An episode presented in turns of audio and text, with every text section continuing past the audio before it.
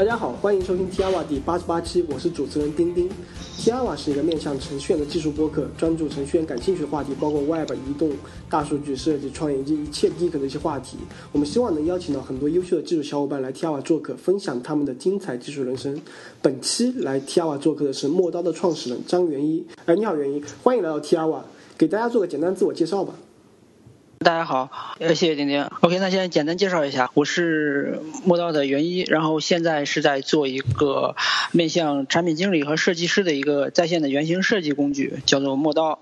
然后，其实我本人一直以来也是 T R 的忠实听众，我从第一期就开始一直在听，然后当时在很早以前就一直。听第一期的时候，当时其实就给自己定了一个人生目标，就说是，哎，如果以后如果有机会能上一次 T R 的话，就把这个作为自己的人生目标。然后，哎，所以今天其实也也算是我这个呃梦想实现的日子，所以我现在心情其实是特别激动的。然后，如果待会儿如果说因为在太过激动表现的语无伦次的话，还希望大家能够多多谅解。对，然后 OK，言言归正传，再接着介绍，后面肯定会话题肯定会暴露年龄，所以我就先自报一下好了。就呃，我呢是是现在是八二年生人，然后呃，所以现在算是一个呃年过三十的一个中年的一个程序员大叔。然后现在就是在做磨刀这个产品，然后呃最早是零四年毕业，然后在上海大概待了待了六年，然后从一零年开始创业，呃中间有过两次不太成功的创业经历，然后从一四年开始做磨刀，然后我们后来就是阴差阳错，现在就在北京这边。平时的爱好其实就是呃写代码还有跑步，但是感觉这个也是就是命运弄人。现在这两个爱好其实上一个都没有在进行。然后呃写代码的话，主要还是因为公司方面的一些原因，所以现在就是呃写的比较少了。这个后面我觉得应该也会讲到。然后跑步的话，其实主要就是因为说呃。我自己本身比较瘦，然后以前尝试了各种办法去增肥都没有成功，然后所以从今年年初的时候，然后 就呃尝试了说报了一个这种健身班去增重，所以后来因为因为教练跟我说说是这个你这个健身和跑步是相互抵消的作用，所以就被迫就把这个跑步这个兴趣也给放下了，然后所以呃现在大概坚持了大半年，反正发现体重增长了增了大概五公斤吧。反正感觉效果还不错，对 对对，嗯对，然后对，然后大概大概就是这样，但是我希望说是能够在我体重增到七十的时候，还是能够再把跑步这个兴趣重新拾起来，因为反正从从乐趣角度来讲，感觉跑步其实还是要比那个健身有意思。就我我觉得我内心还是喜欢跑步的，对对。是的，嗯，记得我之前一直认为你是专业的一个跑步者，然后业 业余时间写点代码。是我以前曾经也是这么吹嘘的，但是现在这个就感觉不能再这么讲了，因为我差不多一年多没跑过步了。对，对，所以呃，其实认识你非常早，我觉得应该有七八年了吧。嗯，差不多，我觉得好像我应该是我还在上海的时候，然后零九年的这吧。嗯，是的，呃，很早，零八零九的时候在，然后其实呃，像你刚才介绍，就是说你在一零的时候，其实就开始一直在创业，然后包括呃几个项目到现在的陌刀，呃，可以说陌刀现在交的成绩其实是非常不错了。然后你刚才可能只是简单的对介绍一下陌刀，然后可能你要不再详细介绍这个产品到底是怎样子一个产品呢？哦，这个产品 OK，那我这产品的话，我就先给大家打个预防针，因为就是像像我这种，我发现之前讲过几几次讲产品的时候，就容易像这种父母夸小孩子一样，一夸起来就收收不住，所以待待会儿就是我我要讲的太啰嗦，你就你就就记得记得帮我收一下，嗯，对 OK，陌刀呢，它它反正就是简单来说呢，它就是一个给这种呃不懂设计，然后也不懂写写代码的人，就是可以让他快速做出一个在手机上。上可以演示的这样一个接近真实 App 交互的这样的一个呃原型设计工具，然后它呢就说是呃实际上就是是我们的主要用户包括就是产品经理啊、设计师啊啊还有就是创业者，然后还有就是一些呃学生啊、程序员啊，其实都在用，然后啊包括我们很多用户也是用磨刀的原型，就直接拿到了投资。你觉得磨刀其实最大特点是什么？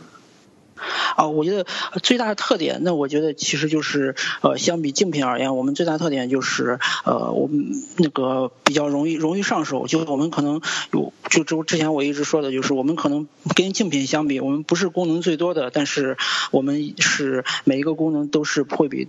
对手竞竞品更好用的。嗯，然后之之所以这个呢，其实也是因为就是呃，因为因为就是呃。我我本人受那个三十七森格的公司影响比较比较比较比较多，然后我特别最喜欢的就是就是他们的第一本书叫 Getting Real，然后然后它里面有一个观点就是呃你宁可做半个产品，也不要做一个完整的半成品，所以这句话我一直呃牢记在心，所以就现在啊做产品的时候，我始终就是会觉得说是呃每次在给产品加一个新功能之前，我都会考虑再三，就是这个是不是真的必须要加这个东西，所以。对，所以我们在产品上就是我们会每一个产品加功能都会特别慎重，但是我们会试图把每一个功能都做的会比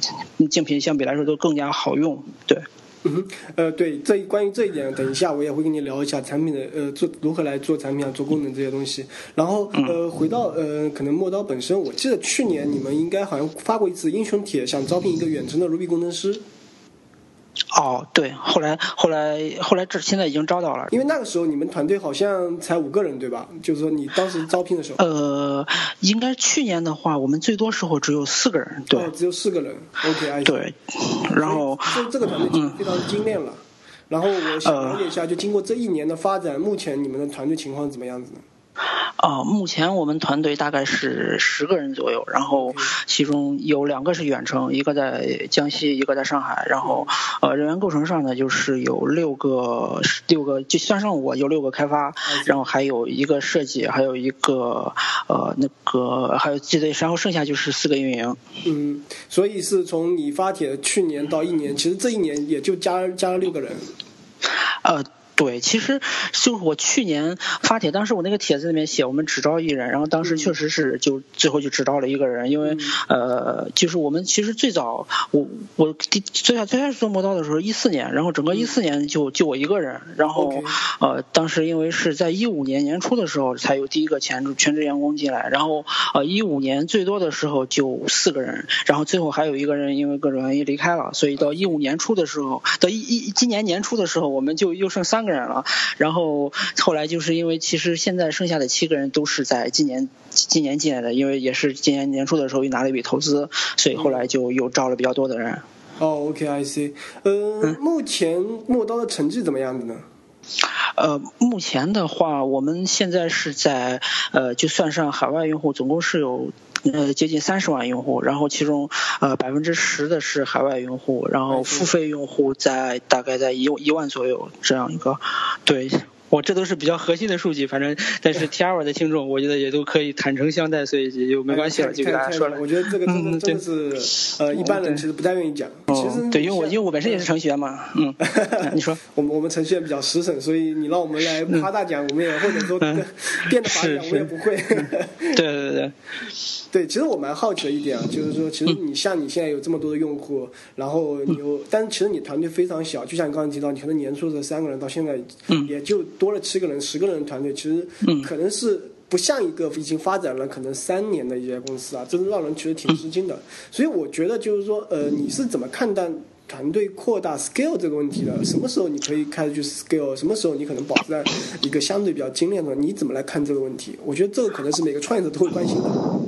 哦，对这个的话，就是就我这前面也说了，因为其实就是 Getting Real 那本书，其实它虽然是零七年出来的，但是我现在其实我每隔一段时间都会重新读一遍。其实它就是我其实也是在招人方面，我跟它里面那本书的观点也是比较一致的，就是呃，我会招人地方会特别慎重，就是除非说是这个。这个人，我觉得就是我们现在的人已经完全不够用了。然后我很明确的知道这个人进来之后要要做什么。比如说我现在有可能有有有十个功能，然后我这边只有五五个人，然后每个人可能就四个人，然后每个人可能只能做两做做做做做，就是我们把这个人每个人当两个人来用，最后还是有两个功能留下没人开发。那这时候我可能我就会觉得说，考虑我是是不是是是是时间再招一个开发人员进来了。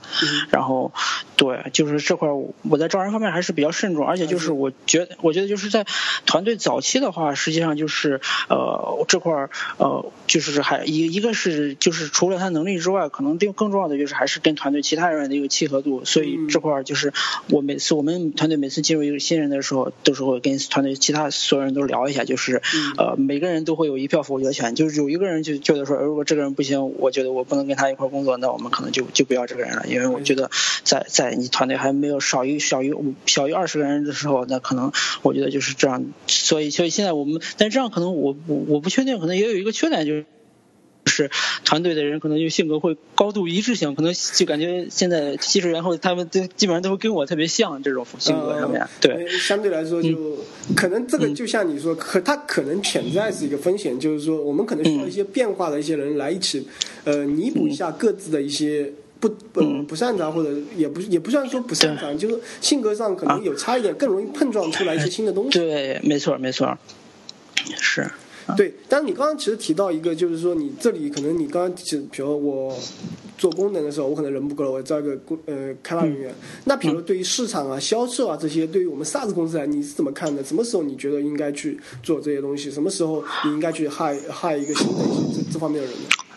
哦，这个的话，其实我是觉得说是，那这个还是就是还是看产品的阶段，就包括我觉得陌刀的话，它其实它的阶段也是说是在一在今年之前，我们实际上还是处于一个从零到一的一个阶段，就是呃处于一个呃。就在在这个阶段的话，其实呃是需要市场的，但是这个时候市场的一个重点可能主要就是还是在用户增长这块儿，然后啊包括我们现在招的市场人员，其实我们也更侧重的是如何吸引用户，把用户基数或者就把活跃用户数先先提升上去，让用户更多的把产品用起来，然后然后这个时候我觉得就是呃其实主要还是看你自身的资源，因为我们之所以之前四个人就没有市场人员，其实主要还是因为呃市场人拿的最最开始那个天使人拿的钱也比较少，然后就所以。也就只能说保持这样一个经典的状态，然后之前。我们在一一六年之前，我们的用户都是靠自增长的。然后到了今年之后，其实我觉得我们的产品基本上已经是经过验证了。那这个时候，其实就是它已经完成了，我觉得完成了从零到一这个过程。那这个时候，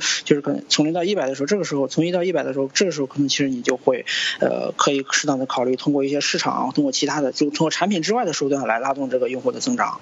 对。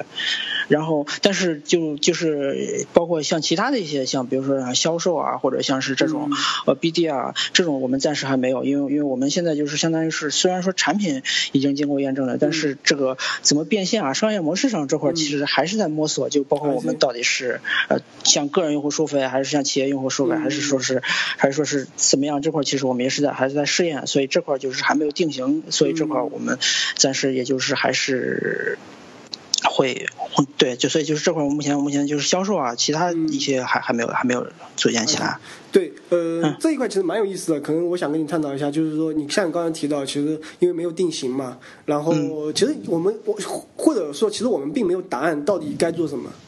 这个时候，其实你你你不觉得你需要害一个人，让这个人来非常快速的来试点错吗？或者说这个试错过程，因为我因为我们不知道答案，但是可以让这个人，因为可以节省我们时间嘛。让他试错，然后可能给我们会一些反馈。我不太确定你是怎么看这个问题的。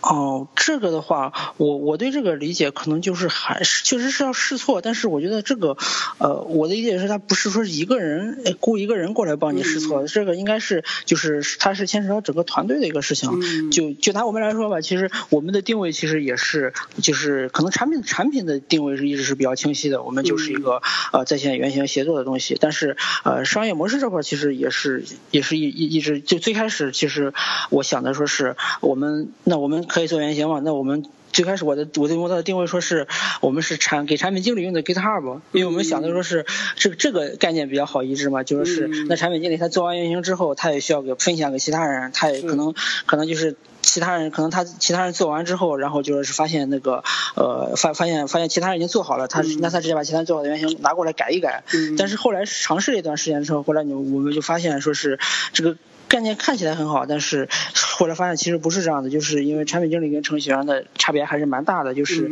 在原型这个层面，你要实现一个这样的一个原型的复用还是蛮困难的，所以就导致说是这个思路不一致。但实际上这个为了就我们之前在为了围绕这一块，我们也是做了很多事情，但是这个不是我不是不是说是你雇一个人过来他能帮你尝试，因为这个就涉及到整个产品层面的一个改动，包括我们产品的布局、引导用户，包括我们对外的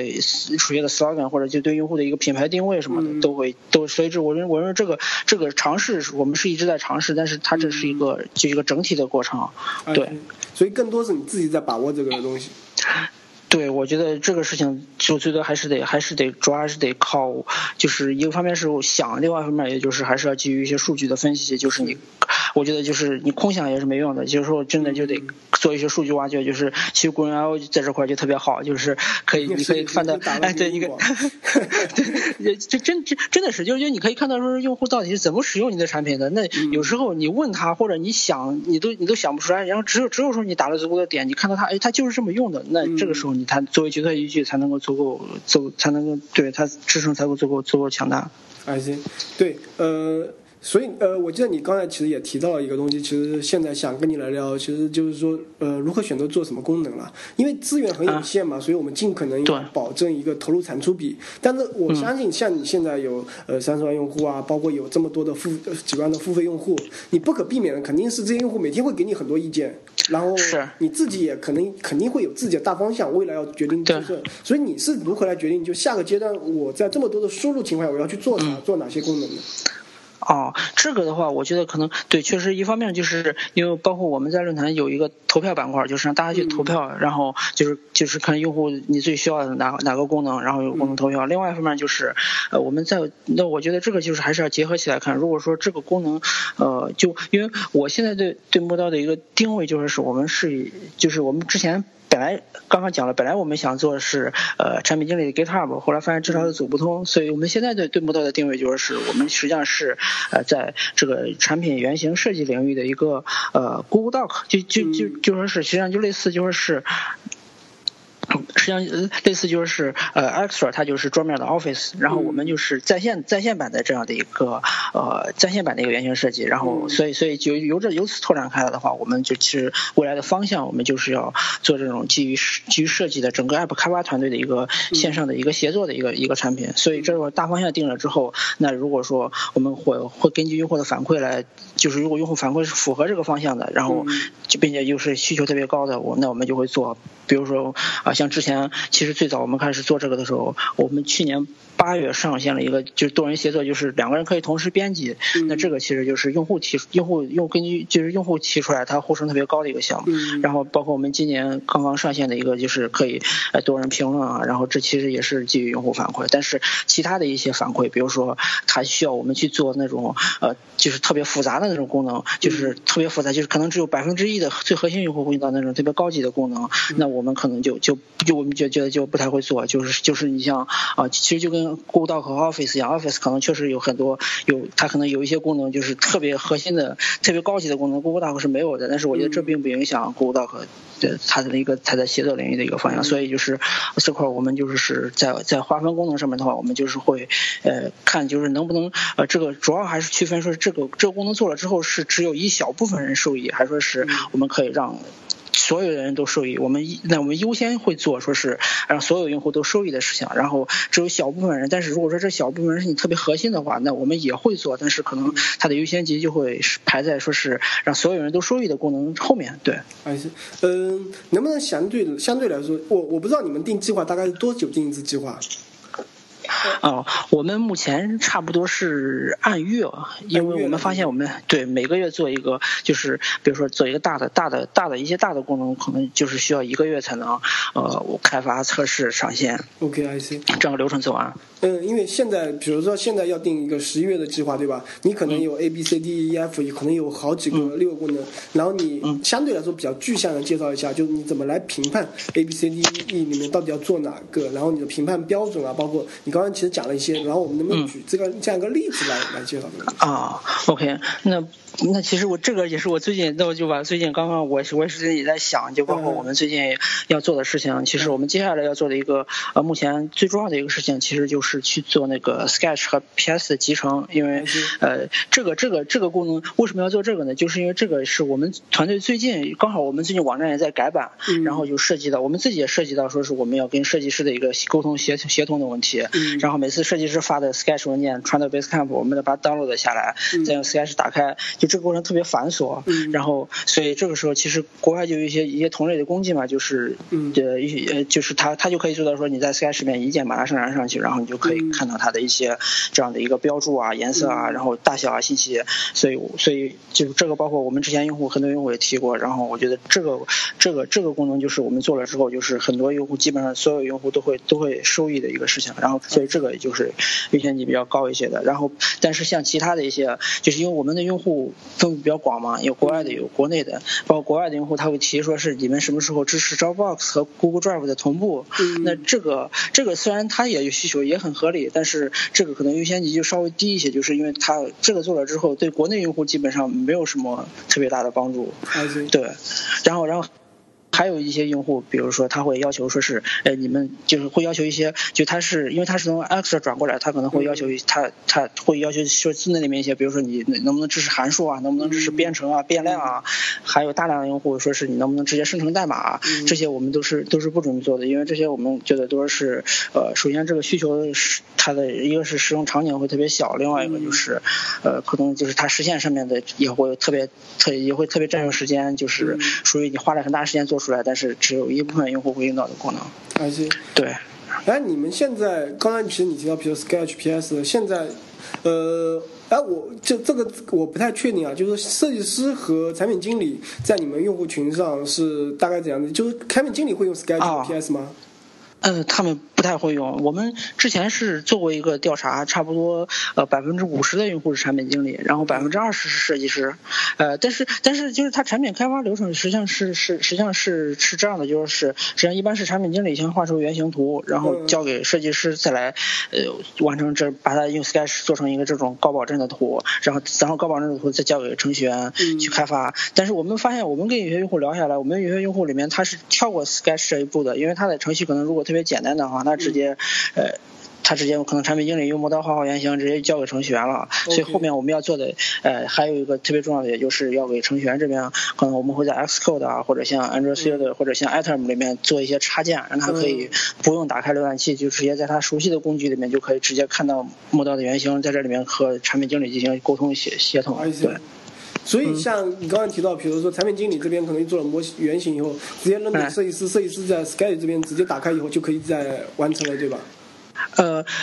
这个没有 Sketch 主要还是其实还是就是让用呃就是设计师在那个 Sketch 里面，他可以把他的设计稿一一键上传到云端，然后包括里面的一些呃包括里面的一些就是原原数据，就是他不止上传一不止上传一张图片，他还可以上传到这种图片里面的，比如说某某些一些每一个组件的一个宽高，然后用了什么字体，然后这个颜色背景色字体颜色，这个其实现在已经有国外有两个工具，一个叫 Zeppelin，然后一个叫 Simply，其实已经做的很好了。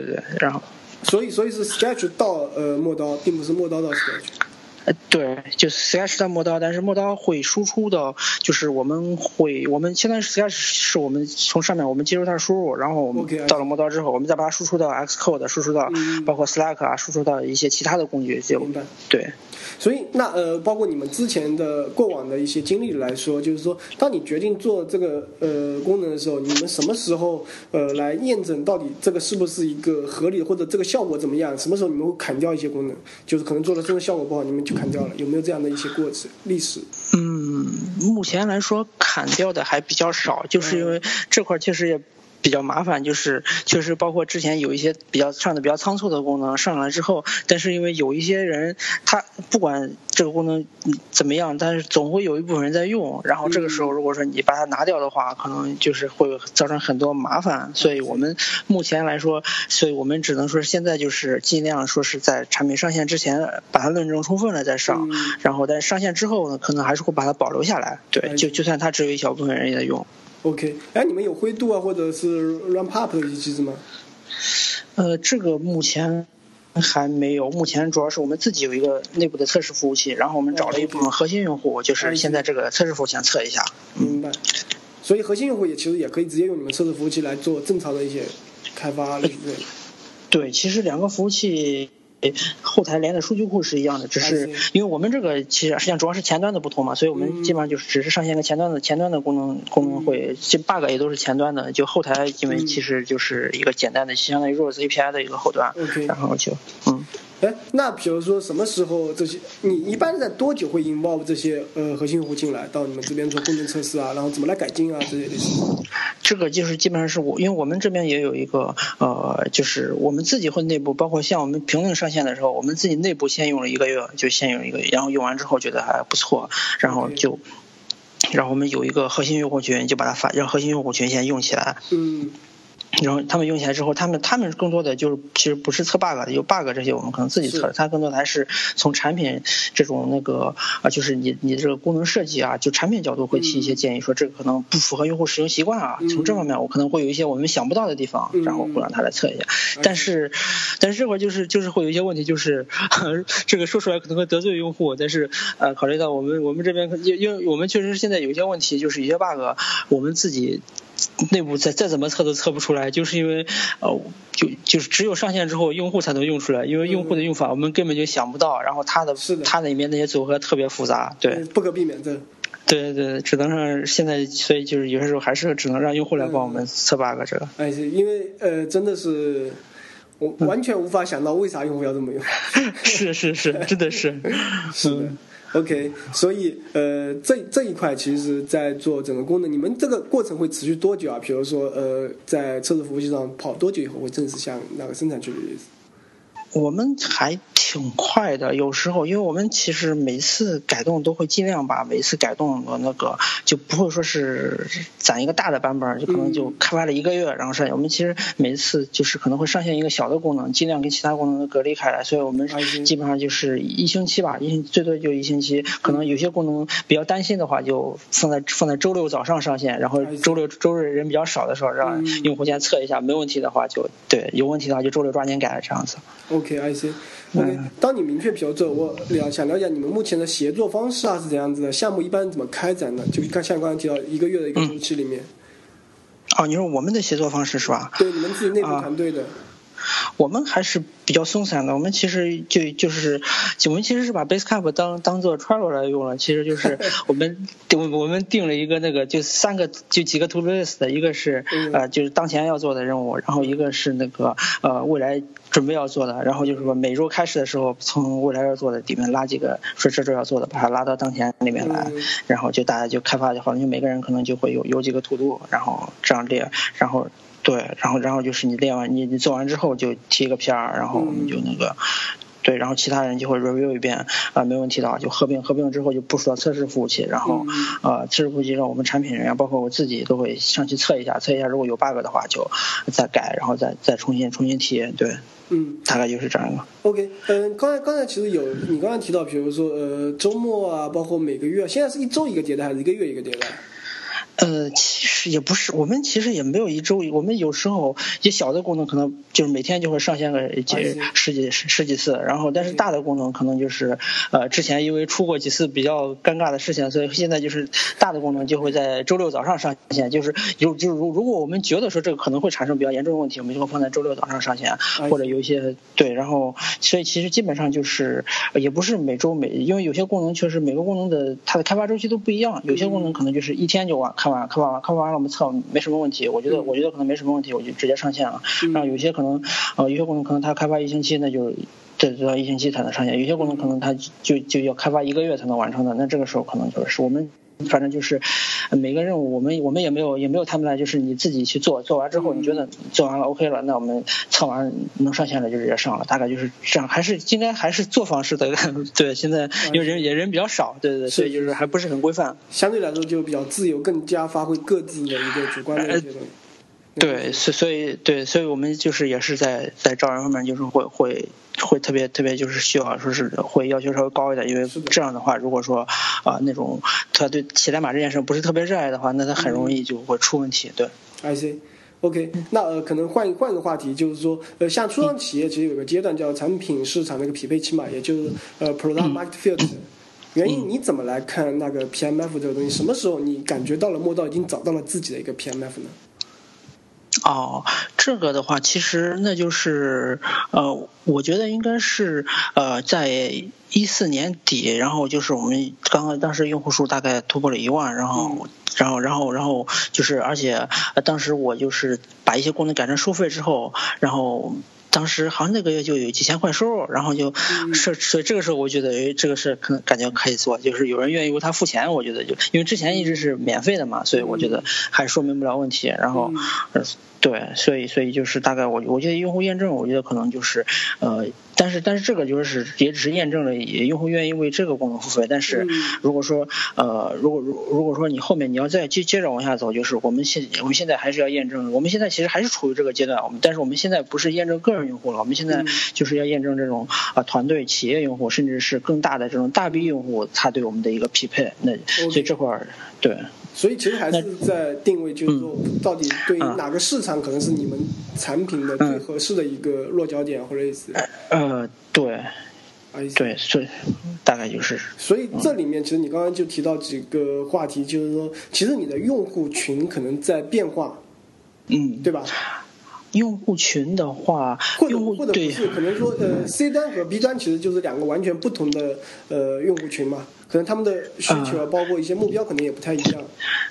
对，其实是可以这么理解，就是我们的最核心的那部分用户，其实还是设计原型的这部分。但是随着产品的迭代，实际上现在越来越多的，就是设计原型之外的产品经理之外的人也也牵扯进来了。所以就包括像程序员啊，包括像设计师啊，那所以这个时候就是因为因为产品经理毕竟就是毕竟他的这个群体是是有限的嘛。如果我们只做这个市场的话，那很容易就达到一个天花板了。所以这个时候也是呃，我们也是就是必须得吸引更多的用户群进来。那这个时候新的用户进来之后，那就就是这个时候，其实还是就很有挑战。就是每你每牵扯到一个新的人进来，那他因为他的角色不一样，他使用你产品的方式也不一样，那他对你产品的需求也就不一样。你比如说程序员，那他可能大更多的时候他只是看这个原型，那他的需求就跟设计师完全不一样的。然后，对，包括设计师，他他他有跟产产品经理不一样。产品经理他就是他就是完全依赖于磨刀，他就所有东西的工作都是在磨刀里面完成。但设计师他可能需要，所以他就设计师的话他就需要你你你你你要对他进行一个 sketch。还有 PS 的一个协同，需要去做这方面的工作，所以就是这块的话，就是所以产品其实也会变得逐步复杂。然后每一个，你我每添加一个角色进来，实际上我就都要走一遍这个你刚刚说的那个 PMF 这个过程，对。然后，对，然后最后就是我们把这三个，比如说产产品经理、设计师、程序员都打包进来之后，那最后我们要卖吃的就是是这个团队的 leader，因为最后是要让他来为这个为这些协同服务买单的，那就是他的需求又不一样，他的需求可能更多的就是会说是，哎，我怎么我怎么确保这个公司的这个呃数据安全啊？然后我怎么确保说是这个，呃。对，就是每个人他能够他的权限是怎么样子的，他会有这方面的需求，所以就又是会有新的新的需求进来，所以这个我们目前就是其实这这个东西就是看动态变化的，你不断去匹配新的需求。嗯，OK，所以呃回回到就是用户寻找这这个话题的话，那你是怎么寻找到这群目标用户？包括你怎么寻找到你的核心用户？因为你刚刚提到，其实你核心用户群就那么呃那群人，其实一直没有怎么太多的变化。对，呃，这个的话，其实因为因为可能，呃，我们这个产品也比较特殊嘛，因为它就是产品经理，然后产品经理这个群体本身也是从差不多从就是从一一零年就是就是 iPhone 出来之后才出来的概念，所以移动开发兴起之后才出来这个概念，就之前好像就没有这个称呼，所以相当于是我们产品也是跟着这个人群一块儿成长的。嗯。然后我最早其实那就是。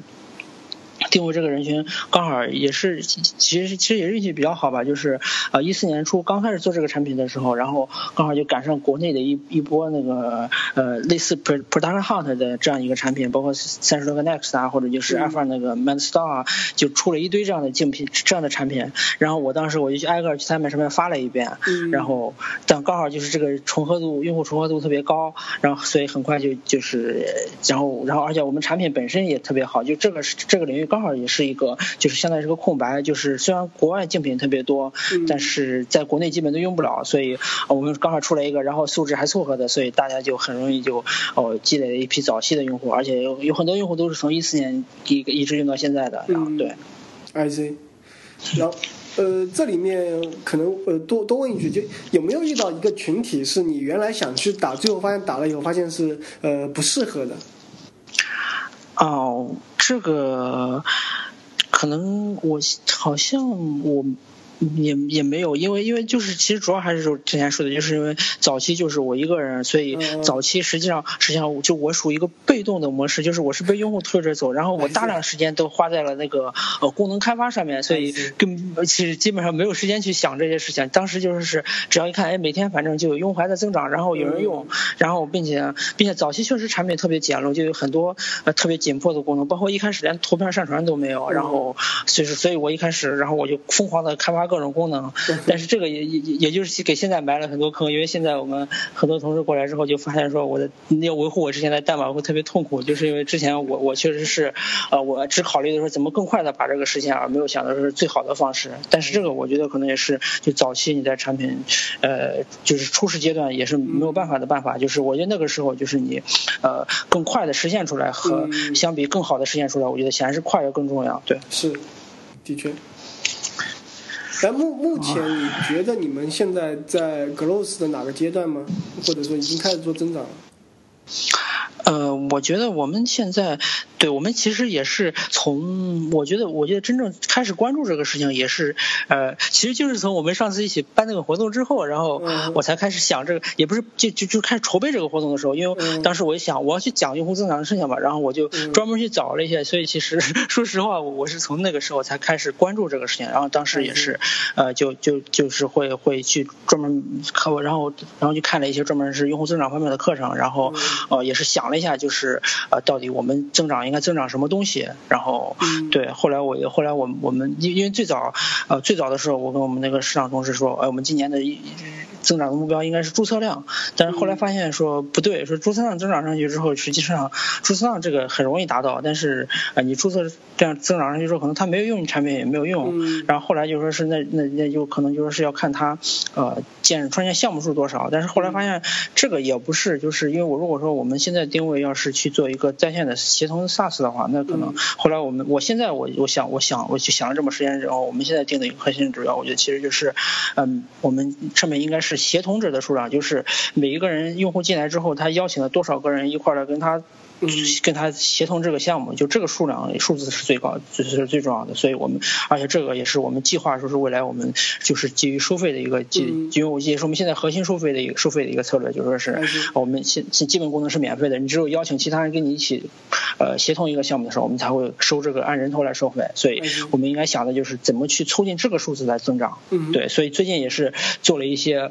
呃，然后然后然后然后这个什么，然后就是这个想明白之后，实际上我们也是做了一一一些。一系列的优化，就是包括一最早最早我们那个，包括最早就是这块就是一些细节的东西。最早就是呃这个协同的功能是呃你要付费才才能用的，然后就是免费功能是免费用户是体验不到的。然后这个也是这个月才做了一个改变，就是我们改成现在就是改成每个新用户他进来之后他就能邀请五个人可以跟他一块协同，然后只要在再多的时候才需要求他付费，这样就是啊确保他先用起来，然后就就。这一个月差不多，我们那个就是要协要协同这个功能的使用，差不多就就是比比之前就翻了一番，差不多。嗯，对。I C，其实我觉得可能你像你刚才提到，你只是说你没有去关注这个概念背的一些东西，但其实你一直在做这样的东西。嗯，其实对，可能可能包括，只是说不同的阶段目标不一样。比如说你这个阶段，你可能关心的是协同；在前一个阶段，你可能更关心的是怎么让用户更好来使用啊，整个流程流程度这样，对吧？所以从从你回过头去看的话，你觉得在每个阶段你采取的一些呃在增长的一些东西，你觉得一些实际上应该如何来选择？包括什么信号让你觉得你该去做某个事情上的增长？无论是从流程也好，从机会也好，还是这样子。哦，这个的话，嗯，其实，呃，我。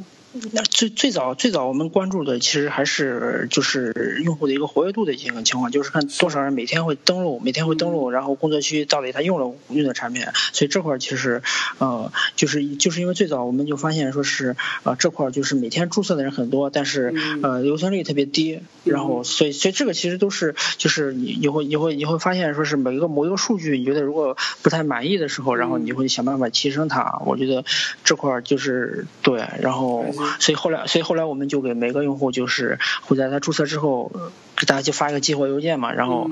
这个效果还蛮不错的，确实就收到了很多很多用户的反馈，然后对，然后其他的好像数据方面，刚才你刚刚提到呃激活邮件是什么？哦，激活邮件也不是激活邮件，就是呃用户注册之后，我会给他就以一个特别私人的口吻给他。讲一下，就是我这这个就是这个，其实在国外的产品用户用的特别多，但是好像国内就会反倒特别少，所以我用了之后效果就特别好，而且尤其是我是会呃也不是假装程序员，因为我本身就是个程序员，反正我就会一个程序员的 程序员的口吻就跟他我说呃我是这个就是这个产品的开发者，然后就是想看到你注重的魔刀，然后就想听一下你对我们产品的使用的一个看法，然后基本上就是每每天都会收到个几十封的回复，然后就很多用户就会反正就是会了解到一些呃一项就是反正这个反馈其实。这是我们非常重要的一个反馈渠道，对。OK，呃呃，你们有多少个不同的一些反馈渠道呢？目前的话，就是一个是邮件，另外一个就是呃微信的公众号，还有包括有人天天给我们打电话，然后还有就是呃那个我们还有一个论坛，啊论坛的话就是论坛主要就是可能就是他我们在工作区里面就是在工作区有一个特别优先的入口放了一个论坛，就是他可以有什么问题及时的发帖，然后或者他也可以分享自己的做的一些东西出来，然后目前差不多就这四个渠道。OK，哎，你觉得哪个渠道可能对你们来说嗯更加容易提升整个产品的一些粘度啊？呃，年度的话，那我觉得可能我们可能还是，我觉得讨论区会是一个比较好的，因为这样的话，就是因为他他他他那个什么，就是他之前提问过的问题就留下来了，然后后面的人过来之后，他可以看到，这样的话就是其实呃，就是他可以更他可以更容易的搜索到，其实如果其他人已经问过了，他可能直接找到答案了，我们回答过的问题，那他就直接找就可以这样就可以帮他更快的解决解就更好帮他更快的解决解决问题，对。嗯哼，OK，那呃，这个其实可能涉及到，就是说一个用户如何很快去用你的东西，包括可能让呃不其他的所有你的用户来参与进来，可能在形成一个氛围。嗯，对。对，然后你呃有没有一些其他其实比较好的一些点啊？你觉得可能对于你你来说觉得非常有呃呃有用的一些一些一些点或者经验，可以给我们分享一下？就在用户怎么来维系啊，用户关系啊，包括成呃增长这些。哦，这个的话，嗯，其实呃，嗯，这个我我觉得其实就是还是说，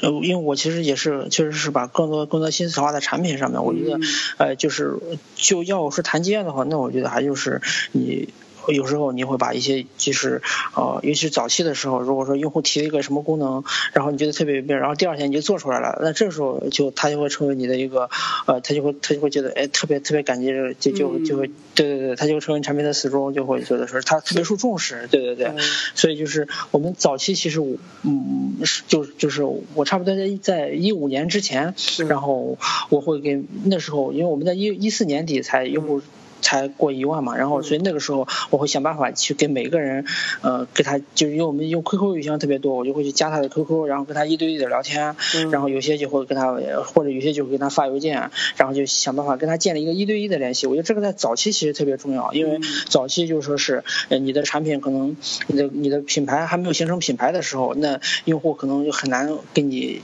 给你那个建立一种一种信任感，因为尤其是像那会儿还是就创业正正热潮的时候，可能大家觉得说我这个点子可能将来就价值多少亿的，我现在放在你这这儿，你万一你抄袭了怎么办？所以这个时候如果说你跟他建立一个一对一的一个私人联系，就更容易呃，其实就是呃补足你的品牌的一个弱点，就是让他知道说，哎，这个产品背后它是有一个真实的人在支撑的。那我出了问题之后，我也是可以立刻在第一时间找到人的。所以所以那个时候就是我基本上每天都在 QQ 上面，然后呃，但是。那种时候。最痛苦的一点就是，可能有时候发现一一天都在跟用户聊天了，然后没有什么时间来开发来来开发功能了。对，但是这个时候也是呃，但是它有一个好也有好处，就是因为早期产品肯定是 bug 特别多的。那如果说这时候你跟他有一个一对一的联系，那就更容易说在出万一出了什么特别严重的 bug 之后，你你可以可以挽回局势，就是可以跟他他他可以知道说你正在改 bug，然后这 bug 现在是改到什么程度了，他会他问你的时候，他想知道的他就会来问你，问你你就可以告诉他说。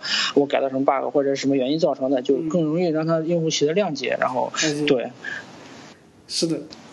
哎，我记得有一个非常好玩的事情，就是你当初你给我提了一个 bug，然后我还给你非常技术的解解释了一下。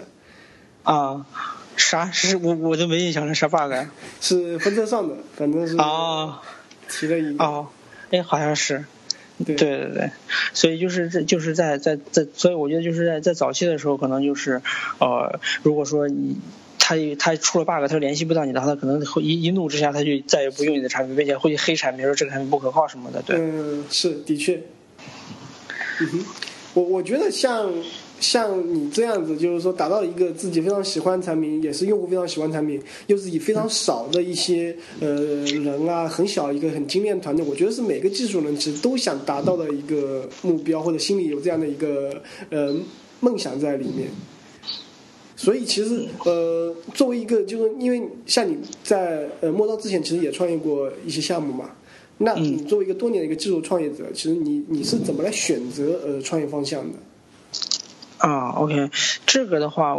嗯，我觉得其实我之前也是，之前之前也是，就是因为第一次创业，就是呃，当时做了一个活动报名的网站嘛。那那个做那个网站是因为就是至少最早最早的时候，就是在上海组织呃最早期的上海 Rose 那些活动，然后就线下活动的时候发现需要报名活动，然后那个其实就是突自己需求，然后后来做磨刀，其实也是一开始本来也是想说是和和朋友一起开发一个。iOS 上面的社交 app，然后但是做的过程中就发现说是如果有一个原型工具能够把这个东西给画出来就好了，然后也是发但是后来发现就是没有特别好用的这种工具，然后那个时候用的还是什么就是 Balsamiq 啊，还有就是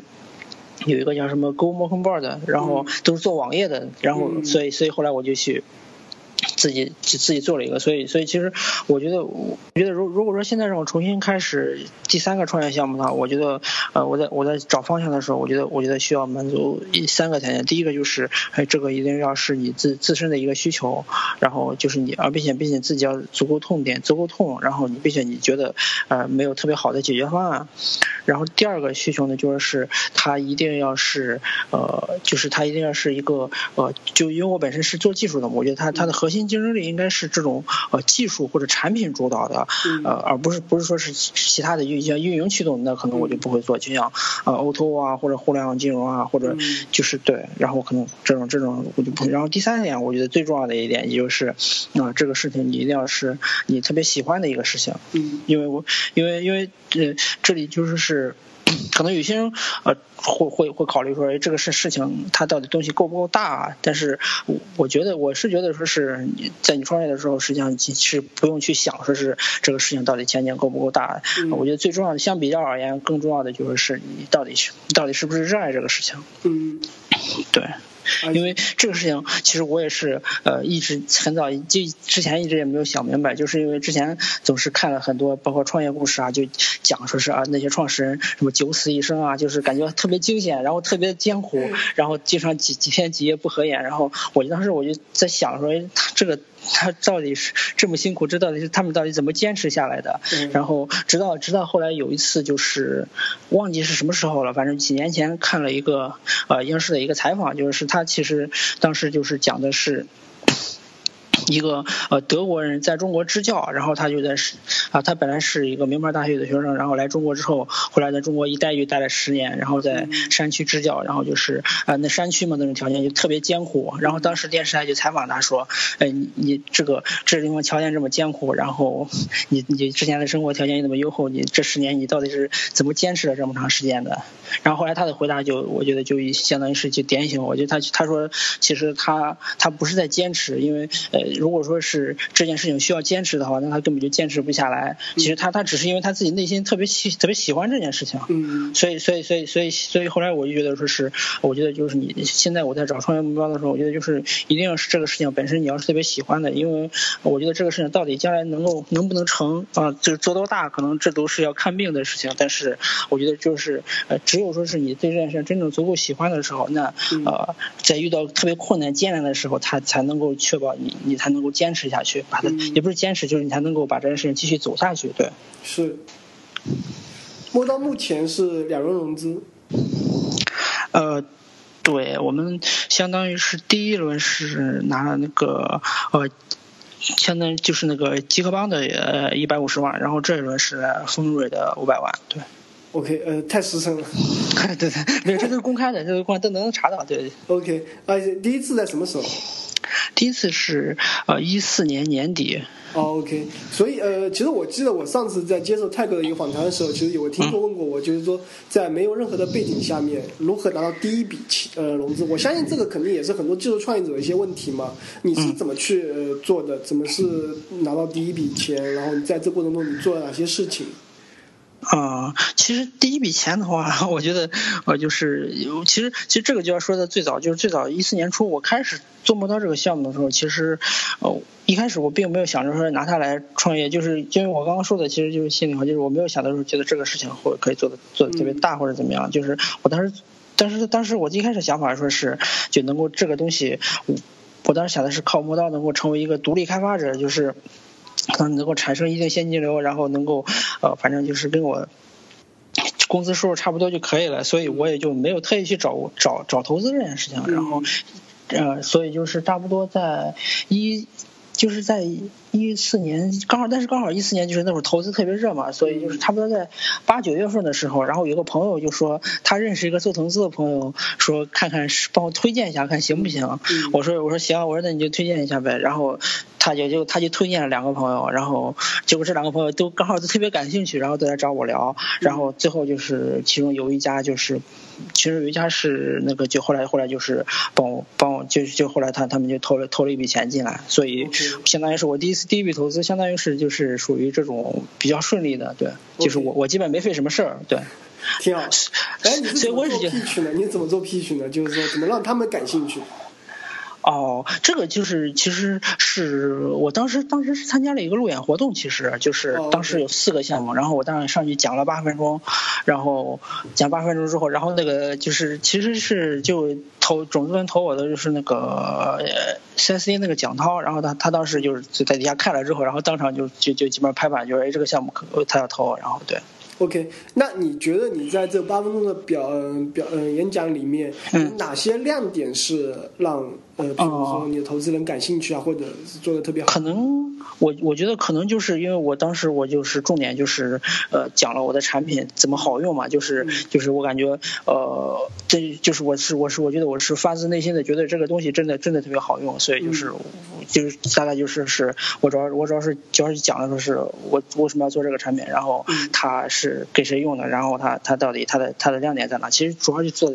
主要是产品上面的介绍，都没有说后面那些就是将来呃就没有没有没有没有就没有没有没基基本上基本上就实打实的就没有任何的那种就是吹牛加工的成分在里面，就只是讲说是为什么做这个事情，然后他现在是什么状况。对，OK，呃，你你后来有跟你的投资人，比如说跟呃聊过，到底他当时看中你什么吗？呃。他当时是聊过，后来他他当时他他就说他觉得这个项目应该是他。就是他可能就是他他是他是认准这个方向的，因为他觉得说是这个产品经理这个产品经理这个群体虽然看起来比较小，他他认为说是首先这个就是这个群体目前是在成长的，然后并且是个移动开发这一块儿呃未来也会是一个他他就他他他是认为这个趋势上面是好的，就是未来可能还会有一个有个增长。对，I see，OK。然后你觉得在呃从你第一轮融资包括到第二轮融资，你觉得投投资人在给你带来了项目的整个运行中给你带来哪些帮助呢？或者说，呃，他我相信他们肯定有自己的诉求了，他们肯定也有自己的预期了。然后你是怎么来 balance 这这些东西？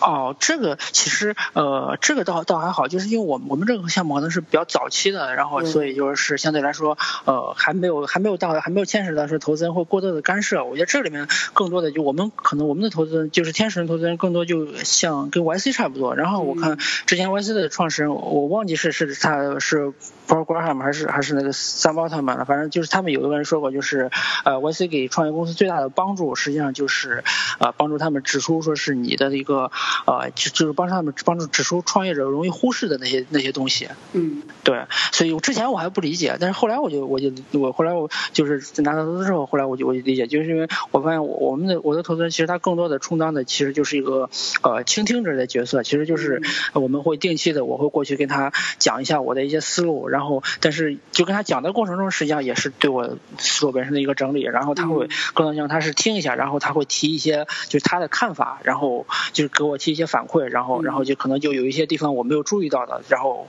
对，或者就我没想到的，然后对我觉得我觉得我觉得大概就是目前的帮助大概就是如果要说帮助的，可能就是就是就是这方面的，对。嗯，OK。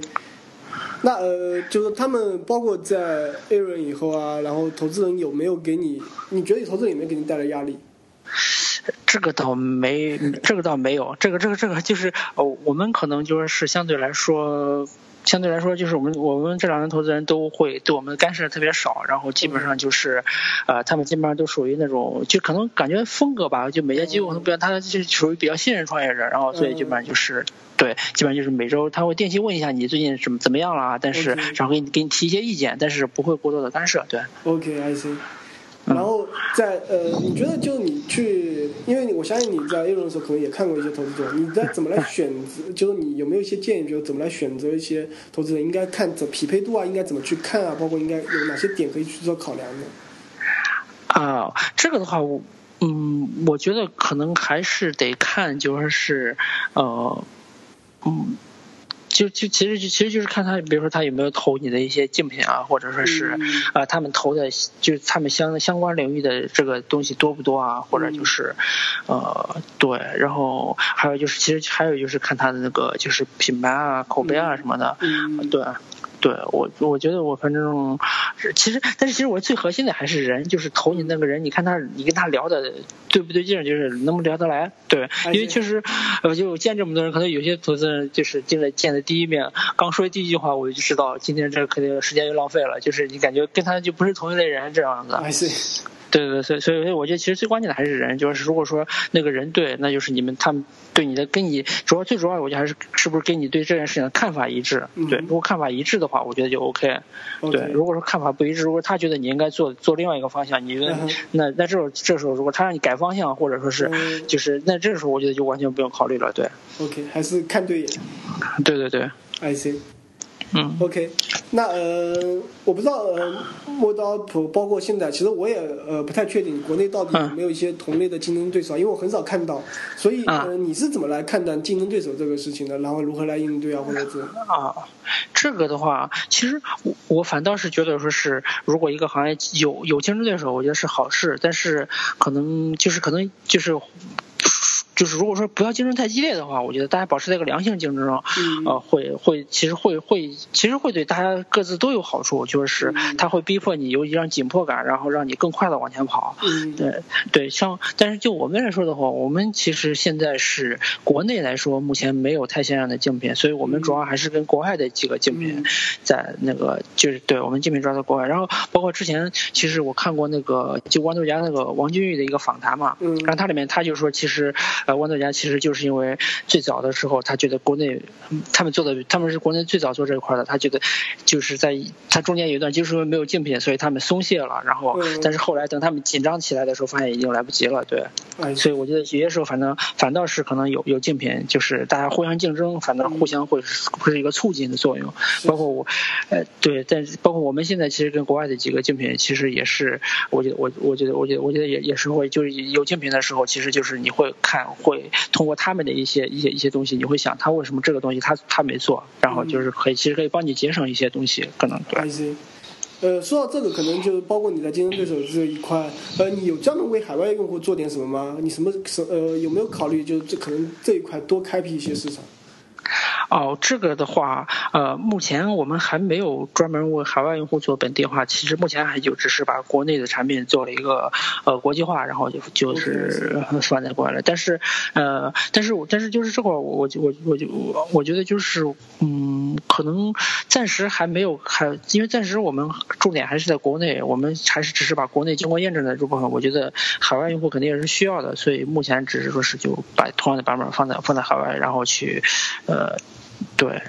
然后然后就是目前目前还没有做这块的事情。I see，OK，呃，今天可能呃，我觉得讲的也差不多了，然后最后可能就是说，呃，像你到现在呃，可能创业这么多年，包括在之前在做技术，你有没有什么一些特别想分享一些点给大家呢？哦，分享的点的话，嗯，分享点我我觉得可能就是这样，我觉得可能就是呃有些时候就是就是上次就在。呃，上次在杭州参加云栖大会的时候，那个主持人问了一句，就说是如果现在让你再回到你最开始做这个产品的时候，那你觉得会有什么不同？然后我当时就，我当时回答我就觉得说是，如果现在让我再回到一二年的时候，那可能就是有一点就是呃，唯一的最大的不同，一个就是呃，可能可能就可能就是我会更早的去做这个事情，因为就是这个你可能比较了解，那可能听众朋友可能不太了解，就是其实我最早做这个产品是一一年底就开始做了，然后到到一二年初的时候就上线了。但是呃，但是当时因为觉得说是国内这一块的用户的一个呃付费对在线软件的这种付费习惯还没有成熟，所以最早就是没有在国内就只做了国外的一个呃版本叫 m o n k n Bot，然后但是做了做了大半年之后，然后因为就是呃本来想的说是这个如果说每个月能挣个几千美元，那那也蛮好的，但是后来发现每个月只能挣个一两百美元，然后也也不够，所以后来就。整年一三年整等整个一年就把这个事情丢在一边了，然后就去做了一个别的事情，所以所以我觉得就是这个这个这个时候就是有些时候可能就是如果说你认证了认准了这个方向，然后可能有些时候就是还是需要呃破釜沉舟，就是呃。就是就幺二幺，可能你我如果说我我在一四一一二年坚持把这个事情做做下去的话，那可能现在磨刀就会好很多，因为我们的国外的大部分竞品都是在一二一三年的那两年出来的，是。对，所以等于说我们中间因为浪费了一年，导致我们现在在产品层面会落后他们特别多，对，这个时候然后就追起来就会特别累，所以我所以我我觉得说是呃在这块儿，如果说你觉得这个事情你真心热爱，并且你你你觉得说是呃，因为我当时之所以放弃一个很大原因。就是因为我觉得产品经理，呃，这个就是原型工具这个市场太小，感觉说是。对，就是呃，感觉说是，所以后来我就去做了另外一个看起来市场更大的一个事情，但是后来也没做起来，所以现在就是我觉得就是有些时候真的你不应该看它市场大小，如果说这个事情你足够热爱，并且它确实能够帮你解决问题的话，我觉得，并且还有用户用的话，我觉得你你就应该继续坚持把它做下去。对，嗯嗯，其实说到这点，我觉得我们都有点被三 C 都带到坑里了。啊，是吗？因为当其实到当时做分测时候，其实也有同样的感觉。包括其实，因为我们想做一个非常好的产品，然后这个产品本身它是一个非常 healthy 的一个 revenue 的 business，然后它会让我们反向去做更好的产品，去做更多的产品。对。但其实我们都忽略了三星其实已经忽，他已经在早期的时候通过 consulting，他已经跳过了那那个 revenue 的这个过程。是，所以他其实有能力来做这样子。但我们其实当时，我们如果一开始想把这个当成一个非常 healthy 呃，当那在当时那个环境下的确并不条件其实并不太满足。是是。但是我们可能当时并没有去借助当时的大环境，包括在跟呃。其实感觉就是就是我们做那个其实就早了一两年，我觉得对。嗯。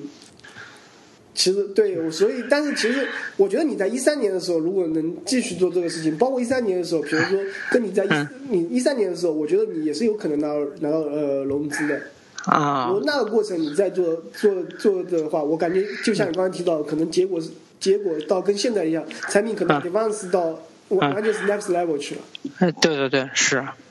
对，所以我觉得这个是我觉得被三 C 了有点到坑里去的一个感觉。啊，对，确实是，就当时其实确实是这这块儿之后，你我觉得这块你说的蛮对的。其实就是因为当时我们主要还会有一些呃生存方面的压力，就没有现金流这种情况下，其实是啊。对，所以这个时候其实还是要善于利用身边的资源嘛。嗯，是。嗯，反正这个是我做分车的一点感感受了。啊，对对对。OK。对，今天非常感谢，就是说你来到 T R 分享，然后讲这些我觉得非常棒的一些经历。然后你知道最后，因为从第一期听听到现在，你知道最后肯定有个环节需要 Picks 嘛？嗯。所以呃，我想就是说，你今天有什么一些自己觉得一些好的东西，其实最近看的一些东西项目也好啊，想分享给一些听众呢？哦，OK，我这边的话，我觉得我最近其实其实我的生活是蛮蛮无聊的，其实基本上本基本上就是工作，然后工作完之后就会。看书，然后玩游戏，然后差不多就就跑跑步这样子，然后，所以我我我我分享的基本上就是也就是这些东西，然后，对我就我就我最近最近看了一本书还蛮好的，叫就是那个耐克创始人写的一本书叫《写狗》，对。对，然后然后，因为它里它里面讲的其实就是我我刚刚讲讲就跟我之前讲的，其实再再再加固一下，就是它里面有一段话就讲的特别好，就是因为他就讲说是呃，他也就因为我看这本书之后发现，其实就是耐克的创业历史跟我想象的就完全不一样，因为他他最早是在那个一个夏威夷一个岛上去卖那个百科全书，然后然后就就卖的特别惨，然后后来他就去的那个叫什么嗯。啊，对，后来他就又去了一个证券公司卖基金，然后就就还反正还凑合，但是因为他本身是做会计的，然后然后再后来就是他就呃会又开始他觉得他他他他觉得他真正喜欢的还是鞋子，然后他觉得因为他是大学的时候他校队的那个田径运动员，然后跑的好像就是就是跑跑步跑步也特别快，然后后来然后他就开始去卖卖卖卖鞋子，然后他卖鞋子的时候就发现卖的特别好，然后后来他自己就总结说这是因为差别，那差别其实就是因为他卖百科全书的时候他自己心里。觉得说他特别讨厌这东西，他根本就不喜欢他，所以他纯粹是在做销售。然后后来当他去卖那个基金的时候，因为他觉得说这个东西他他觉得还行，但是他也没有说是特别喜欢。但是当他去只卖鞋子的时候，他就发现说是，呃，其实为什么鞋子可以卖的这么好？因为他是真正的发自内心的去去喜欢跑步，而且他觉得说是如果更多的人跑步的话，就是确实这个世界会变得更好一点，并且他觉得他卖的鞋子确实是更适合这种跑步的人的，所以就是所以后来从他。说，就是从他那个时候开始，他就决定，啊，耐克卖的不是不是一个产品，而应该是销售的一种信念。只有当你销售信念的时候，你才会是不可战胜的。对，然后这就是我特别喜欢那那本书里面的一段话。然后其他的，我觉得我可能分享一些跑步的吧，因为我觉得可能就是，因为我最早我最早听 T R 也是就边跑步边听的。我觉得好像程序员里面跑步的听众还蛮多的。然后啊跑。跑步的话，分享一个就是，呃，我觉得有一个有一个东西特别好，就是呃，叫什么一个 J-Bird 的一个蓝牙耳机。我觉得跑步的时候，如果你把，就是我觉得从目前为止，我我我差不多从一零年开始跑步，就跑了五年。然后我觉得中间就是幸福感提升最大的一次，就是把耳机从无线换成，把从耳机从有线换成无线。嗯。啊，然后之后就感觉这幸福感提升特别大，就是感觉没有线之后，感觉整个跑步体验特别好。OK。然后。对，然后那个就是应该是就是在苹果官网上就有，就苹果上面的一款运动蓝牙耳机，然后，然后然后然后还手机放哪里？手机的话，我最早是买过一个臂带，但是呃后来发现还还不如拿在手里，所以后来我一直都拿在手里的。然后不过不过最近看新就是那个 Apple Watch 的第二代好像是可以有 GPS 的，就是好像它可以你不用带手机也可以用那个 GPS 就是计算距离了。所以我觉得现在最佳组合应该就是 Apple Watch 加那个蓝牙耳机。哎嗯，但你手手机还是得带身上对吧？还是手机可以放家里？没有，他好像是这这第二代我还没细看，因为我我我今年没跑步，我是看他产品发布会的时候，他说好像是，呃，就是跑步的时候就不用带手机了，直接带上手表就可以了。呃，GPS 肯定可以嘛，我关心的是，对，因为你肯定要比如听 Podcast 啊或者类似之类的。啊，对，它它也 Apple Watch 好像它本身就有可以独立播放音乐的，所以应该是没问题的。嗯。所以它上面其实也是可以存一些东西的。对，好像是，但是这个具体我没有实验过，我是看他那个产品介绍的时候觉得好像是，我觉得这个应该是目前最佳跑步组合，对。嗯，I see，呃，我我还没感受过用那个蓝牙耳机来跑步。啊，你可以换一下。对，然后然后就是我我推荐这一款，就是它是可以通过从你脑袋后面就是绑起来，就是一根带子，然后固定特别好，就是我觉得是体验特别好。I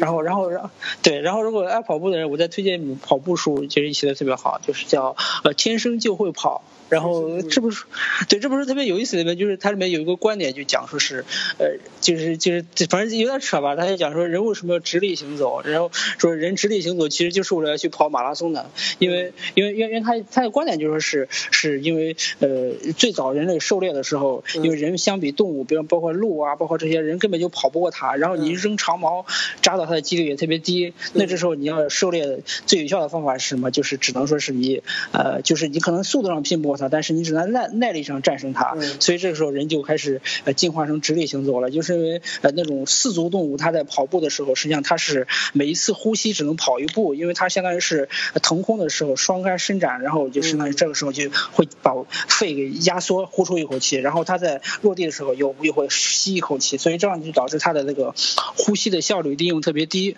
但是人直立行走之后呢就不一样，他人呼吸一次可以跑好多步，所以就是这个时候就。相当于是呃人等于是在跑步的耐力方面就完全秒杀这种这种这种其他就是四足奔跑动物了。然后他为了证明这个想法，后来就真的他在有一次在那个非洲的有一个草原上面找到了一个原始氏族，然后他就这个氏族是依然采用这种古老的狩猎方法，就是他是跟鹿比赛跑，就是把鹿跑到最后，他是会一直追一直追着一头鹿，一直追着一头鹿，追到那个鹿跑到最后就是跑不动了，然后倒地挂了，然后他就把那个鹿扛扛回去了。对。OK。特别特别神奇的一本书，在那本书里面，反正还有好多就是，呃，就因为他讲的都是那种百公里啊，就是职业运动员跑步的书，反正就是对，如果你是平时喜欢跑步，也想参加马拉松比赛的话，我觉得是看一下，还是会帮助很大的。OK，然后一般一个马拉松是多远？嗯，马拉松是四十二，四十二点五，啊，四十二点幺，四十二点幺九，幺九七还是幺九八？OK，啊，然后我比较关心那条路能跑多远。啊，没有，他他他他追一头鹿，差不多二十公里，对，哦，就是鹿跑到二十公里的时候就已经完全跑不动了，就是就基本上就挂了，对，有意思。作为一个非职业跑手，我觉得我有必要去看一下这本书了，因为可能是非常有意思的，也非常感谢各位听众，然后对 T 二的收听，今天的节目就到此为止，我们下期再见，谢谢。